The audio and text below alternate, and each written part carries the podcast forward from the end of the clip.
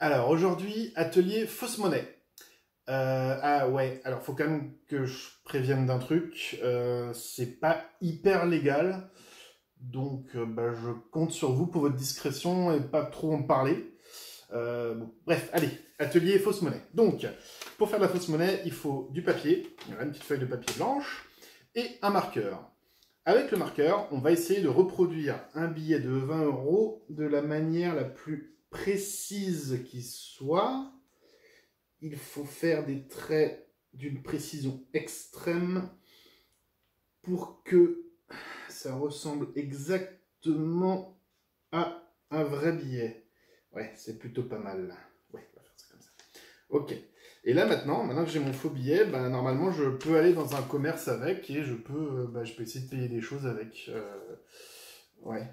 Non, non, vous n'êtes pas, convaincu par mon... Bon, alors on peut essayer d'améliorer un peu le boulot. On peut essayer de... Alors, pour améliorer le boulot, voilà.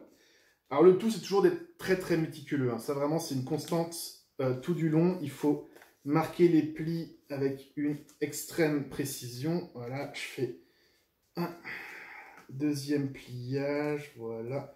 Je marque bien les plis. Et en fait, si on marque bien les plis, normalement, là, ça commence à ressembler à un vrai billet, non Vous trouvez pas? Si, quand même. Non? Non? Vraiment? Moi, je trouve. Je trouve quand même que je m'en sens plutôt pas mal. Ouais. Ouais, je pense que ça passe. et puis une fois qu'on a ça, ben, on peut faire des pots de vin. Ouais, des pots de vin. Ouais, ouais, ouais, ouais, voilà, voilà. Des os.